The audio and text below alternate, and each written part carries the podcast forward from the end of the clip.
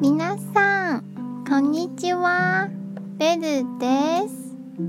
今日の中国語は、要です。要という一文字で、いります。とか、欲しいです。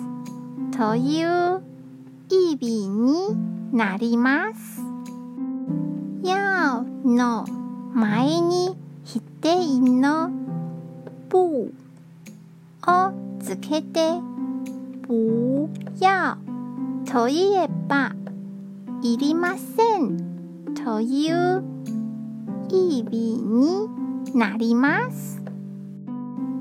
要の後ろに疑問のまをつけて要まと言えばいりますか？という意味になります。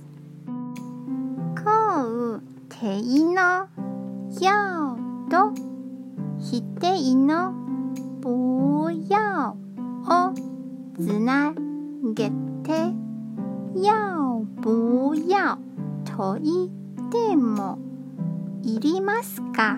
という意味です。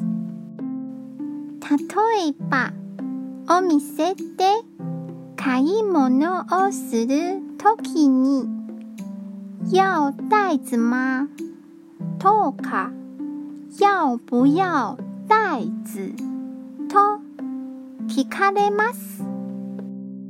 袋子は袋のことなので、これは袋はいりますか？と聞かれています。